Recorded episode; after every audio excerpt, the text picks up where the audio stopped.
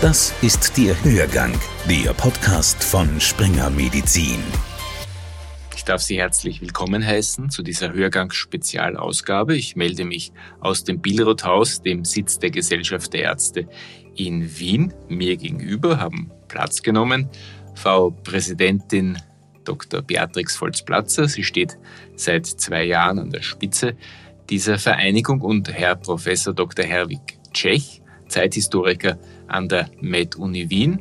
Sein Spezialgebiet Medizin im Nationalsozialismus. Anlass für unsere Runde ist eine Tagung am 30. November hier im Billroth-Haus über die kritische Zeit von 1930 bis 1960, eine wissenschaftliche Aufarbeitung dieser Jahre in der Gesellschaft der Ärzte.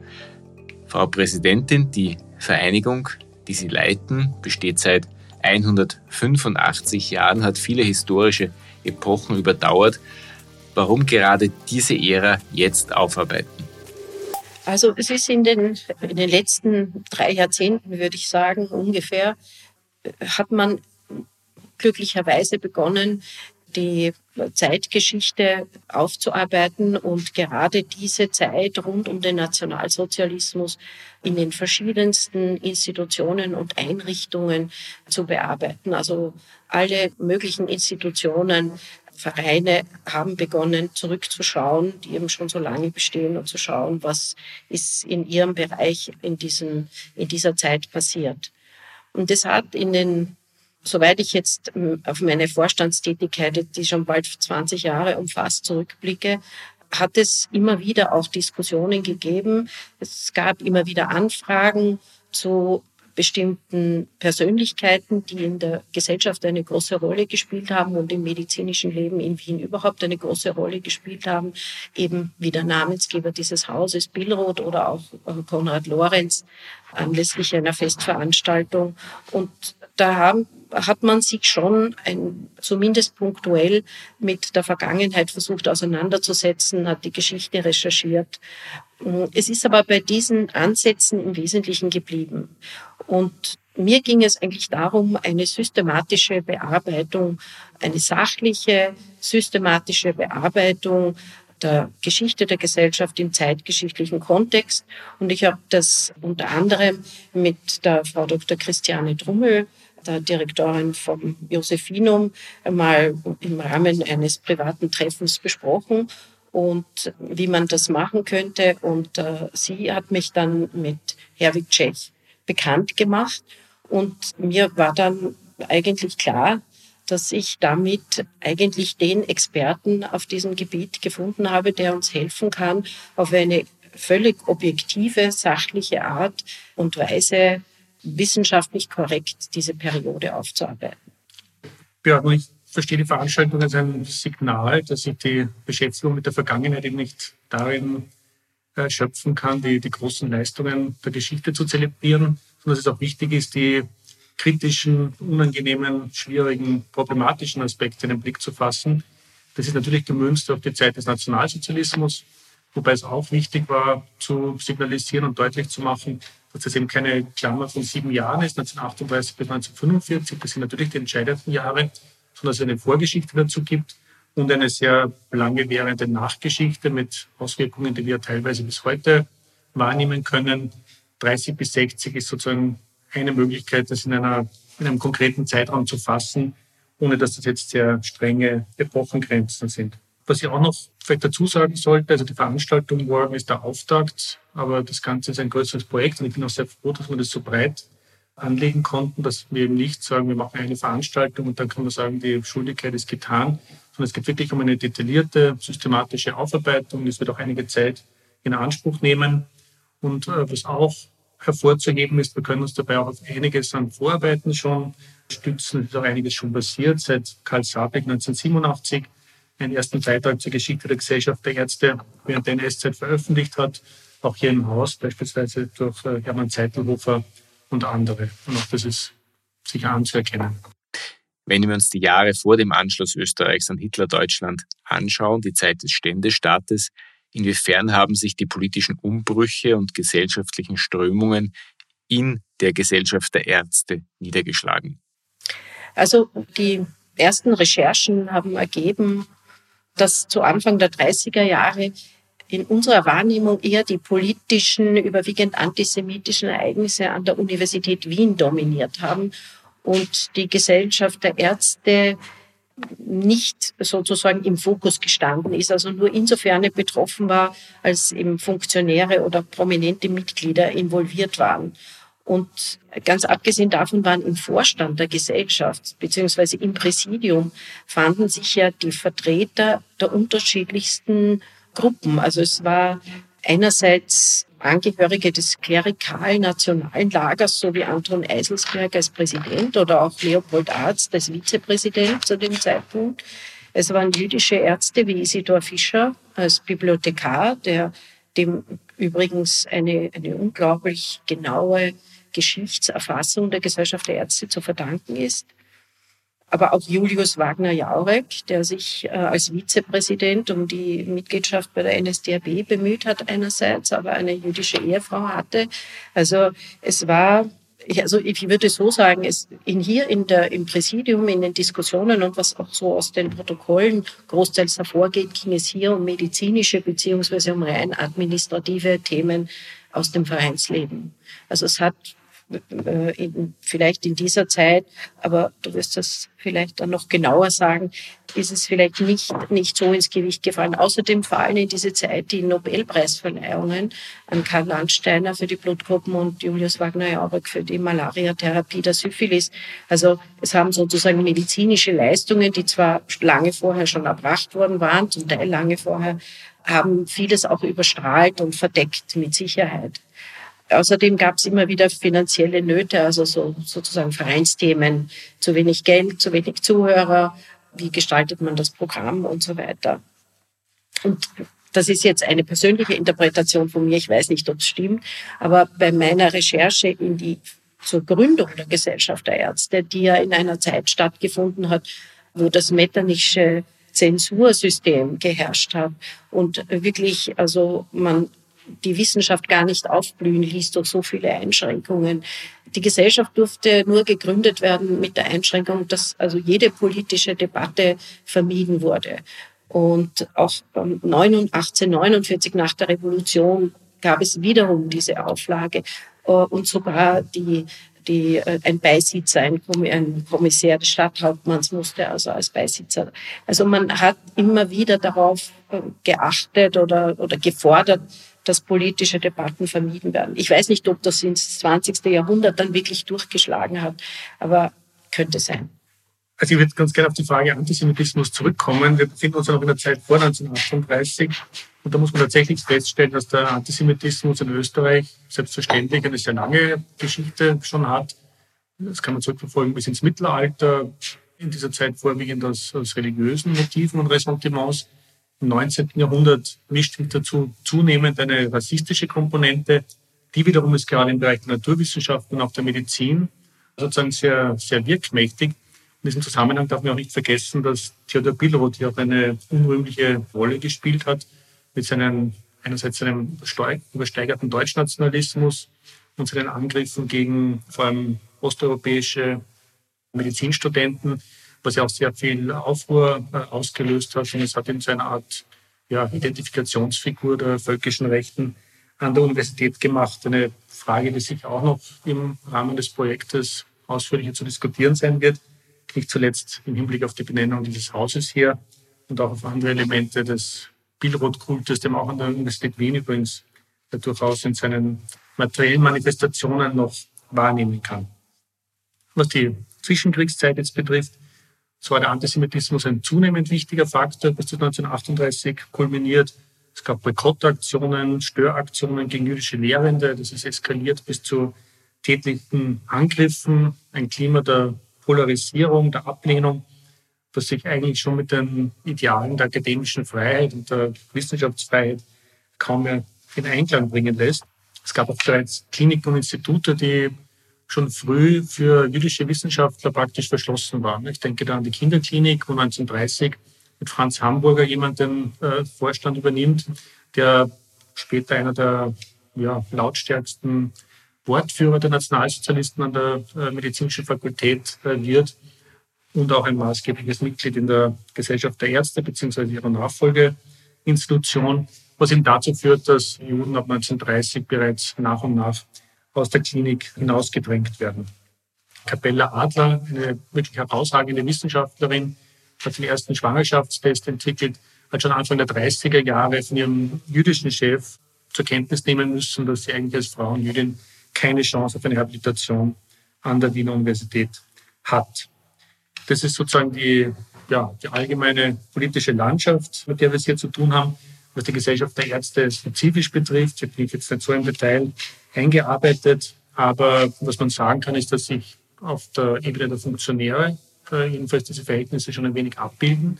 Also wir haben eine starke Unterrepräsentanz von Sozialdemokraten, auch von Juden, was die Funktionäre betrifft. Äh, Isidor Fischer ist ja fast eine Ausnahme, aber er ist natürlich eine ganz wichtige Person und eine ganz wichtige Funktion in diesem Zusammenhang. Aber insgesamt ist die Gesellschaft bis 1938 ein Männerbund mit einem konservativ nicht-jüdischen Überhang, würde ich sagen. Aber es gab natürlich bedeutende jüdische Ärzte in der Gesellschaft in Wien. Absolut. Die Aussage hat sich jetzt wirklich auf die Funktionäre äh, bezogen. Unter den Mitgliedern bilden sich die jüdischen Ärzte ungefähr so ab wie unter der Ärzteschaft insgesamt oder etwas unterrepräsentiert, aber es sind ungefähr 500 jüdische Mitglieder, das ist circa die Hälfte bis 1938. Die sind natürlich ein wesentlicher Teil des Vereinslebens, aber eben nicht der, der, der Ebene der Funktionäre kommen wir ins Anschlussjahr 1938, eine Zäsur in der Geschichte Österreichs, aber eben auch eine für die Mitglieder und Funktionäre der Gesellschaft der Ärzte. Das Schicksal von Sigmund Freud, seine Emigration nach England und seine Ankunft in London ist vielen bekannt. Wie erging es den weniger prominenten jüdischen Ärzten? Also Sigmund Freud ist sicher der bis heute berühmteste äh, unter den Vertriebenen des Jahres 1938 weniger bekannt ist, und das möchte ich an dieser Stelle vielleicht auch einmal herausstreichen, ist, dass selbst jemand von seinem Status, er war ja weltberühmt 1938, äh, nicht seine gesamte Familie retten konnte. Und es sind vier seiner Schwestern äh, in Wien geblieben und auch äh, von den Nationalsozialisten ermordet worden. Aber insgesamt glücklicherweise haben wir gerade unter den Ärzten aufgrund ihres doch hervorgehobenen sozioökonomischen Status einen relativ hohen Anteil von Menschen, denen die Flucht gelungen ist. Wie gesagt, es gilt fast nie für die gesamte Familie, aber doch für viele der noch äh, beruflich Aktiven. Und diese Gruppe, zumindest soweit sie habilitiert sind, ist auch schon relativ gut erforscht, weil es ausgehend von der, schon von der medizinischen Fakultät der Uni Wien und jetzt von der MedUni halt auch eine Gruppe ist, die gewissermaßen im Fokus des Interesses steht, schon über längere Zeit. Und wir hoffen jetzt im Rahmen eines äh, Projekts, mit dem wir kooperieren, dass diese Lücke sozusagen was, die, was sämtliche Ärzte eigentlich betrifft, die vertrieben worden sind oder Opfer des Nationalsozialismus geworden sind, auch noch geschlossen werden kann und hier wird, wir hier zu einem möglichst vollständigen Bild kommen können. Also Beispiele lassen sich genug anführen. Jede Person, die mich hier nennt, steht wirklich stellvertretend für viele solcher Schicksale. Isidor Fischer ist schon genannt worden, der insofern äh, ganz wichtig war, weil er eben der äh, Bibliothekar und langjährige Chronist oder eigentlich der Historiker der Gesellschaft war, 1868 geboren, ein niedergelassener Gynäkologe und habilitierter Medizinhistoriker, also sozusagen aus Perspektive meines Faches eine sehr wichtige Person. Und Isidor Fischer hat auch noch kurz nach dem Anschluss, also nicht mehr er selbst, noch eine äh, Geschichte der Gesellschaft von ihm veröffentlicht über die ersten 100 Jahre damals. Zu einem Zeitpunkt, wo man sich allerdings schon seinen Namen fast nicht mehr zu nennen getraut im Zusammenhang mit dieser Publikation. Isidor Fischer gelangte äh, nach Großbritannien mit seiner Familie und verstarb allerdings fünf Jahre nach seiner Flucht, ist also nie nach Österreich zurückgekehrt, ist jedenfalls nicht dauerhaft. Ein weiterer Vertriebener, der ebenfalls eng mit der Gesellschaft verbunden war, war Gottwald Schwarz, ein echter Pionier der Radiologie und der Röntgenologie. Auch er musste 1938 Wien verlassen, siedelte sich letztlich in den USA an wo er dann auch bis zu seinem Lebensende blieb. Er verstarb 1959. Äh, Und das Besondere an Schwarz ist, dass er eine umfassende Autobiografie verfasst hat, die er der Gesellschaft der Ärzte kurz vor seinem Tod äh, übermittelt hat, mit der Auflage, diese bis ins Jahr 2000 unter Verschluss zu halten. Und das ist ein wirklich ganz eindringliches Dokument, das eben ja, jetzt in jüngerer Zeit wieder entdeckt worden ist unter den Archivalien der Gesellschaft. Und hier muss man auch sagen, Schwarz so wie viele andere hat ganz offensichtlich bis an sein Lebensende an den Folgen seiner Vertreibung gelitten. Ja, es gibt dann noch weitere Beispiele. Eine der Persönlichkeiten wird auch genannt, beziehungsweise ist sein Schicksal Thema von zwei Vorträgen morgen. Und zwar ist es Hans Popper. Hans Popper, der Begründer der, der modernen Hepatologie. Hans Popper hat seine Ausbildung, also war ein, wie seiner Biografie zu entnehmen ist, ein vielseitig begabter Mediziner und diese Talente hat der Vorstand der ersten äh, medizinischen Universitätsklinik Hans Eppinger sehr rasch erkannt und hat ihn auch sehr gefördert. Er durfte ihn zwar nicht bezahlen, aber er hat den unbezahlten Assistenten für ihn erfunden und hat ähm, und Hans Hans Popper hat also eine Reihe von Entdeckungen auch gemacht, war einer der ersten oder war glaube ich der erste, der die Kreatinin-Clearance als Funktionstest für die Nierenfunktion beschrieben hat. Und Hans Popper ist buchstäblich also bis zum 12. März 38 an der Klinik geblieben, wurde dann sogar eingesperrt von nationalsozialistischen Kollegen über Nacht bis zum 13. März. Äh, und dann hat man ihm eben dringend nahegelegt von wohlwollenden Kollegen, er möge die Klinik verlassen. Über Hans Eppinger, seinen Chef, wird natürlich noch zu sprechen sein. Erstens im Rahmen des Symposiums, aber vor allen Dingen im Rahmen des Projekts. Aber man muss auch festhalten, er hat äh, Hans Popper ein Fluoreszenzmikroskop mitgegeben auf seiner Reise nach Amerika, damit äh, er seine Arbeiten fortsetzen kann. Und Hans Popper hat aus diesem Grunde immer, ist er auch immer für seinen Chef damals eingetreten, was man ihm oft vorgehalten hat, auch dann. Also und ein anderes Beispiel, das ich nur kurz erwähnen möchte, ist Heinrich Neumann. Heinrich Neumann war Vorstand der zweiten Ohrenklinik, auch ein Mann, der immer der Wiener Medizin ganz fest verbunden war und der auch fast bis zum letzten Zeitpunkt auf seinem Ordinariat verblieben ist. Er war auch ein enger persönlicher Freund vom Dermatologen Leopold Arzt, der die Gesellschaft dann wieder errichtet hat nach 45. Und auch er ist also wirklich im letzten Moment mit seiner Familie 38 emigriert und ist leider dann 39 verstorben. Und es gibt dann noch, ja, es gibt, die, die Liste wird eigentlich immer länger, je länger wir uns mit dieser Geschichte beschäftigen. Und ähm, die meisten dieser Schicksale werden uns jetzt dann bei der Aufarbeitung mhm. beschäftigen. Daran anschließend lässt sich sagen, wie sich der Vorstand generell gegenüber seinen jüdischen Mitgliedern verhalten hat. Naja, also ich selber habe eben in dieser Biografie oder eigentlich in der Beschreibung von Heribert Thaler, der ein enger Freund war von Hans Popper, gelesen, diese Episode, dass, dass Hans Eppinger eben Hans Popper ihm insofern unterstützt hat, als er ihm ein Instrumentarium mitgegeben hat, damit und ihn auf diese Art und Weise zumindest unterstützt hat. Es gibt sicher auch andere Beispiele. Es gibt sicher auch bei, vermutlich oder sogar sicher Beispiele von Ignoranz. Das muss man sicher auch aussprechen. Aber es gab sicher auch andere Reaktionen und Versuche der Unterstützung und der Hilfe. Was geschah zwischen 1938 und 1945? Wie gestaltete sich das Vereinsleben unter dem NS-Regime? Also prinzipiell auf der vereinsrechtlichen Ebene waren das durchaus äh, komplexe Vorgänge, wenn man es ganz allgemein beschreiben möchte kann man sagen, der Verein wurde gleichgeschaltet, so wie das für Zehntausende von anderen Vereinen und ähnlichen Organisationen äh, passiert ist. Das heißt, es gab einen sogenannten Stillhaltekommissar, der für den Reichsstatthalter in Wien äh, all diese Vereine sozusagen quasi treuhänderisch abgewickelt hat und entschieden hat, kann ein bestimmter Verein mit neuer nationalsozialistischer Führung sozusagen weiter bestehen, werden Statuten umgebaut oder wird das liquidiert, irgendwo eingegliedert. Das war ja auch eine ganz wichtige Funktion im Zusammenhang mit den äh, sogenannten Arrestierungen. Im konkreten Fall der Gesellschaft der Ärzte in Wien war das so, dass der Verein im Oktober 38 gelöscht worden ist. Und der Weg dahin war, da gab es einiges an Diskussionen. Also die nationalsozialistisch ausgewiesenen Mitglieder haben versucht, das irgendwie in ihre Richtung zu ziehen, sowas wie eine Selbstständigkeit zu erhalten. Aber natürlich kamen da andere Akteure ins Spiel, letztlich, ohne da jetzt zu sehr auf Details einzugehen, ist es darauf hinausgelaufen, dass die Ärztekammer da den größten, also die Reichsärztekammer, muss man sagen, selbst eine nationalsozialistisch äh, dominierte Organisation von Berlin aus über die Wiener Reichsärztekammer, hat dort die Kontrolle erlangt und hat den Gauärzteführer Otto Planer Plan, der ein österreichischer Gynäkologe war, österreichischer Nationalsozialist, eingesetzt. Was erhalten blieb, ist die enge Verbindung zur medizinischen Fakultät. Also wir finden beispielsweise Edward Pernkopf als Dekan, dann als Vizepräsident eingesetzt, ex officio. Und wir haben eine ganze Reihe auch von personellen Kontinuitäten, etwa in der Person von ja, Wagner Jauregg, der relativ bald äh, verstirbt, Schönbauer ist hier zu nennen und, und andere. Insgesamt ist es so, dass es keine direkte Rechtsnachfolge gibt zu dieser Wiener Medizinischen Gesellschaft, die im Februar 39 offiziell gegründet wird.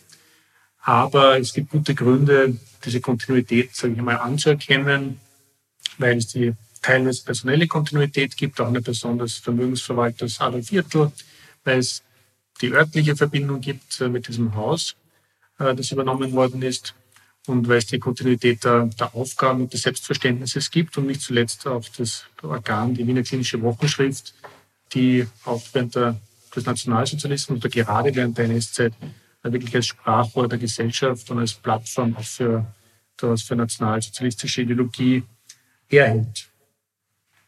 Man hat, man hat versucht, eigentlich die, ähm, die Aufgaben des Vereins wahrzunehmen, wie eben die wissenschaftlichen Abende oder diese Fortbildungsveranstaltungen, die natürlich sich thematisch sehr eingeengt haben im Zuge der Kriegsjahre vor allen Dingen. Es wurde da viel über Kriegsmedizin berichtet. Man hat auch versucht, weiter zu publizieren. Aber man darf nicht vergessen, dass sich der Mitgliederstand der Gesellschaft 1938 von knapp 1000 auf 350 reduziert hat. Und damit ja mehr als 50 Prozent der Mitglieder weg waren, mehr als 50 Prozent der Mediziner weg waren. Und damit haben nicht, wurde nicht nur die Anzahl der Themen reduziert, sondern auch die Publikationen haben natürlich rasant abgenommen, ganz zu schweigen von der Qualität auch. Also das hat sich schon, man hat, wie gesagt, versucht, das Vereinsleben fortzuführen mit einer kontinuierlich abnehmenden Qualität auf allen, in allen Bereichen. Welche Bedeutung hatte die Gesellschaft, nachdem das Dritte Reich 1945 untergegangen war und wie wurde der Wiederaufbau der Gesellschaft der Ärzte angegangen? Ja, das war sicher sehr schwierig, aber offenbar gab es immer noch Reste der Netzwerke, auch von, von vor 1938. So wurde eben Leopold Arzt, der damals Vizepräsident der Gesellschaft war, wurde von und auch eigentlich ein Opfer des Nationalsozialismus, weil er ja auch seiner Funktion als Ordinarius der ersten Hauptklinik enthoben worden war. Er hat dann 1945 vom äh, Kulturstadtrat Viktor Matejka, der sehr bemüht war, möglichst viele vertriebene Akademiker zurückzuholen, nach Österreich den Auftrag bekommen, die Gesellschaft wieder zu errichten. Und das hat Leopold Arzt mit getan und im Juli 1945 gab es bereits die erste Sitzung oder eine erste Besprechung mit einigen Kollegen von Leopold Arzt, wo man überlegt hat, wie man eben diesen Wiederaufbau gestalten könnte und wie man eben auch eine entsprechende Anzahl von Funktionären wieder zusammenbringen könnte, weil es haben einerseits natürlich diejenigen gefehlt, die vertrieben worden sind oder geflüchtet sind. Andererseits natürlich diejenigen, die dann 1945 aus politischen Gründen von ihren Ämtern zurücktreten mussten oder, oder entfernt wurden. Und man hat dann aber Leopold Arzt und Albert Wittmann haben sich dann bemüht, eben eine Gruppe zusammenzubringen von Kollegen. Es war Chiari dabei, relativ bald dann auch wieder Leopold Schönbauer, also eine Reihe von denen, die halt als Ordinari noch verblieben waren, haben sich dann hier zusammengefunden und teilweise in wöchentlichen Sitzungen haben sie dann begonnen, diese Gesellschaft wieder aufzubauen, sprich sich zu überlegen, wie, wie sie wieder zu, ein, zu finanziellen Mitteln kommen, denn das Vermögen wurde ja nicht mehr rückerstattet wie die Bücher wieder zurücktransportiert werden. Ein Großteil der wertvollen Bücher wurde ja in den letzten Kriegsjahren ausgelagert in ein Lager in Niederösterreich. Das Haus war beschädigt, also man musste auch ähm, an die Renovierung des Hauses gehen. Und das wurde also, das waren so die ersten Aufgaben. Also erstens einmal wieder genug Mitglieder äh, beziehungsweise Funktionäre zunächst einmal zusammenzubringen, dann das Haus wieder aufzubauen, den Verein wieder aufzubauen und dann hat man sich eben äh, ab 45, 46 und auch noch 47 auch sehr intensiv mit dem Problem auseinandergesetzt, wer darf jetzt eigentlich überhaupt noch Mitglied sein oder wieder Mitglied werden. War das schon ein Teil einer systematischen Vergangenheitsbewältigung der Gesellschaft? Es kam ja nur zu wenigen Ausschlüssen. Man hat sich wirklich intensiv mit der Aufarbeitung dieser Jahre 38 bis 45 auseinandergesetzt, hat relativ viel Zeit aus, aufgewendet. Also wir können das jetzt nur aus den Protokollen, die wir ja durchgesehen haben aus dieser Zeit, können wir entnehmen, dass es da reichlich Diskussion vielleicht sogar nicht genug, aber es hat, sie haben viel Zeit und investiert und es wurde viel diskutiert. Es hat auch der damalige Wohlfahrtsstadtrat von Wien, Ferdinand Freund, hat da ein Jahr lang auch intensiv mitgewirkt und versucht zu helfen bei der Aufarbeitung, wie man jetzt, wie man die politischen Belastungen der noch verbliebenen Mediziner in Wien einzuordnen hat. Das ist dann etwas unter Anführungszeichen erleichtert worden durch das Nationalsozialistengesetz und die weiterfolgenden Gesetze. Aber da diese Details muss ich dann dem Historiker übergeben. Ich hätte ganz gut gerne noch was ergänzt zur Zeit vor 1945. Ja. Also der Qualitätsverlust, den die Frau Präsidentin erwähnt, das ist, zieht sich natürlich durch, so offenkundig.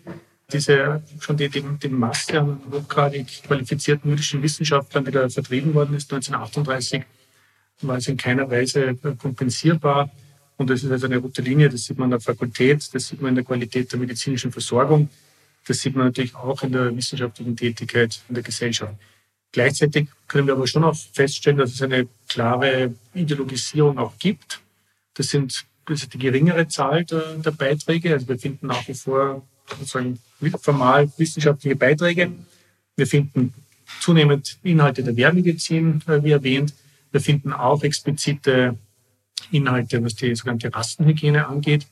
Und wir finden sowas wie politische Manifeste. Zum Beispiel hat die Wiener Klinische Wochenschrift interessanterweise ziemlich genau einen Monat vor Löschung der Gesellschaft, in Mitte September 38, eine Festschrift für die Ostmark veröffentlicht, wo also begeistert Adolf Hitler gedankt worden ist, dass er eben Österreich zurück ins Reich geführt hat, gezeichnet unter anderem von Eppinger, Plankopf, Riesack, äh, Hamburger, der fünfte ist mir jetzt entfallen, aber ist leicht nachzulesen.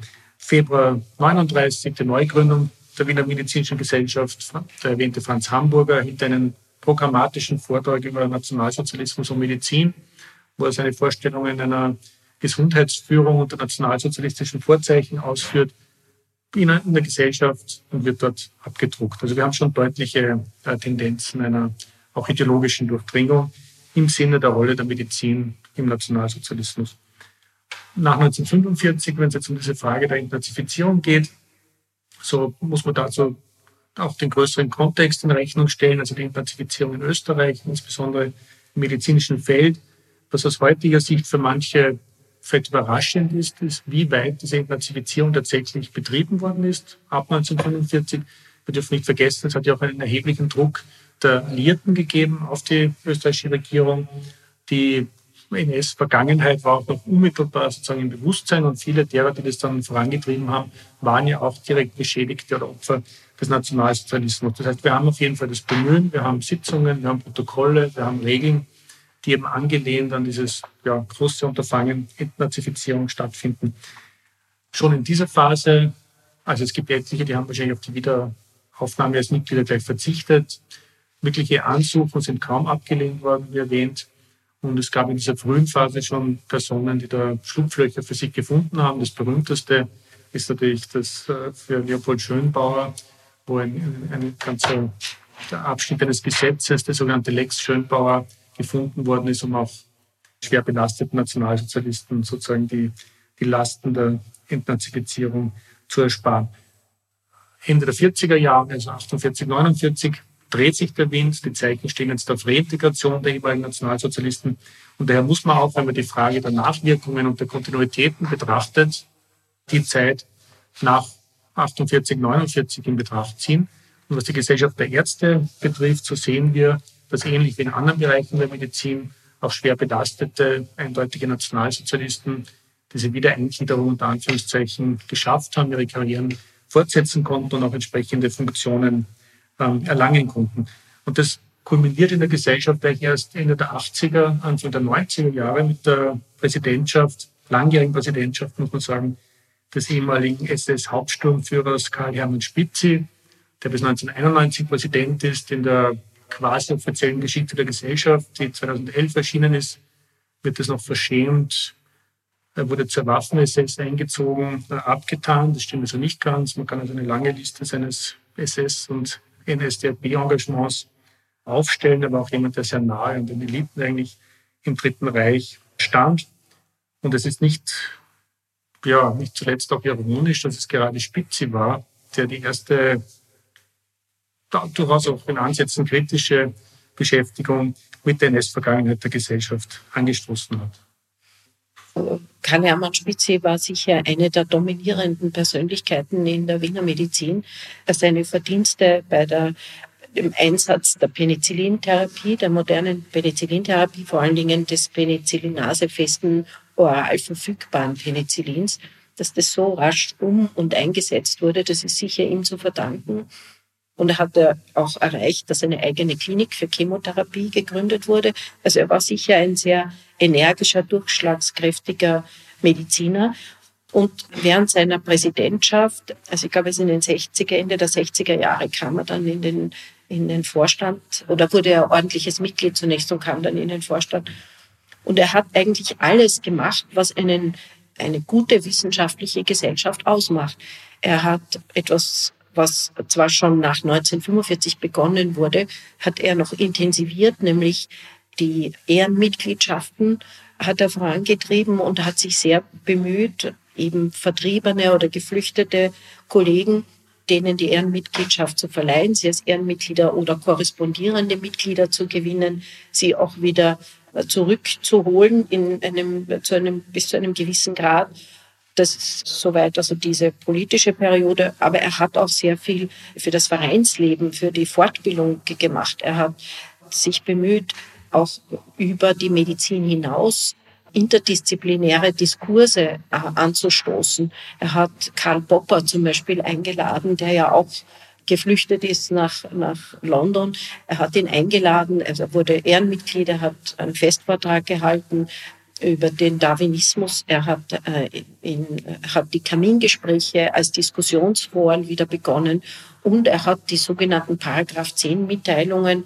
Das waren kurze Referate von sieben Minuten, in denen neue Forschungsergebnisse noch vor ihrer Publikation vorgestellt wurden, also die einen absoluten Neuigkeitswert hatten. Und alle diese Dinge, die hat er wieder aufgegriffen. Also er hat äh, für das Vereinsleben und für die Gesellschaft an sich, hatte, wenn man es jetzt wirklich als äh, von der medizinischen Seite her betrachtet, sehr viel getan. Gerade das zuletzt von Ihnen Gesagte unterstreicht eigentlich den Wert einer kritischen, differenzierten Aufarbeitung. Genau, in dem konkreten Fall kann man natürlich noch sagen, also Spitze war sicher eine facettenreiche Persönlichkeit, dessen Biografie auch nicht 1945 natürlich geendet hat und auch nicht mit seinem SS-Engagement geendet hat. Aber wenn ich sehe, dass die Präsidentschaft 91 geendet hat, das ist 30 Jahre her, das ist an sich aber eine gute Distanz, um wirklich zu einer historischen Neubewertung oder überhaupt erst zu einer historischen Bewertung aus der nötigen Distanz äh, zu kommen und auch dafür denke ich, ist die Zeit reif. Ich denke, das ist auch die Zeit, wo eben diese Aufarbeitung begonnen hat. Bei uns hier in der Gesellschaft noch nicht, aber wir sind halt jetzt dabei. Aber wo dann eigentlich es zunehmend in verschiedenen Institutionen Initiativen gab zur systematischen Aufarbeitung dieser, dieser Zeitepoche, oder? Genau, also gemeinhin gilt die Waldheim-Affäre 86, 87 als der Startschuss für sehr viele dieser, mhm. also für einen wirklichen Bewusstseinswandel und sehr viele Auseinandersetzungen in diesem Zusammenhang. Und das deckt sich ja sehr genau mit dieser ersten Arbeit von Sapfik. Mhm langsam zu einem Ende kommend. Wir sitzen hier im Verwaltungsratszimmer der Gesellschaft der Ärzte. Nebenan liegt der Festsaal, wo in wenigen Stunden die Tagung zur Aufarbeitung der Jahre 1930 bis 1960 beginnen wird. Was ist eigentlich das übergeordnete Ziel dieses Prozesses der Vergangenheitsbewältigung, der ja für die Gesellschaft der Ärzte sicher auch schmerzhaft ist. Ja, es ist sicher, es ist nicht immer angenehm, weil man mit manchen vorgefassten Meinungen auch aufräumen muss, denke ich. Man lernt im Rahmen dieses, dieses Projektes sich mit der Zeitgeschichte zu befassen. Manche Dinge erkennt man jetzt den Kontext besser, wie manches äh, sich abgespielt hat. Und letztlich ist es, es stecken wir aber fast noch in den Kinderschuhen. Also es wurde schon zwar sehr viel Vorarbeit geleistet, so viel, dass wir bereits Forschungsprojekte einreichen konnten beim Nationalfonds und beim Zukunftsfonds. Aber es werden jetzt die nächsten Jahre vermutlich werden dafür gebraucht werden, damit man eben zu einer differenzierten medizinisch und historischen Aufarbeitung dieser, dieser Jahre kommt und dieser Epoche oder dieser, dieses Abschnitts der Geschichte der Gesellschaft der Ärzte in Wien. Und ich bin sehr froh, ich möchte gar nicht zu viel hinzufügen, dass wir das in Form dieser Kooperation mit der äh, Medizinischen Universität Wien äh, durchführen können und auch beitragen können dazu. Frau Präsidentin, Herr Professor, vielen Dank für das Gespräch. Danke. Dankeschön.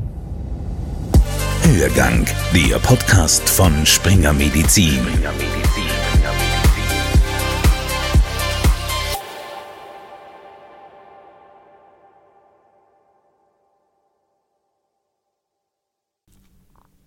Sie wollen keine neue Podcast-Folge mehr verpassen? Dann abonnieren Sie am besten gleich unseren Newsletter. Den Link zur Anmeldung finden Sie in der Folgenbeschreibung.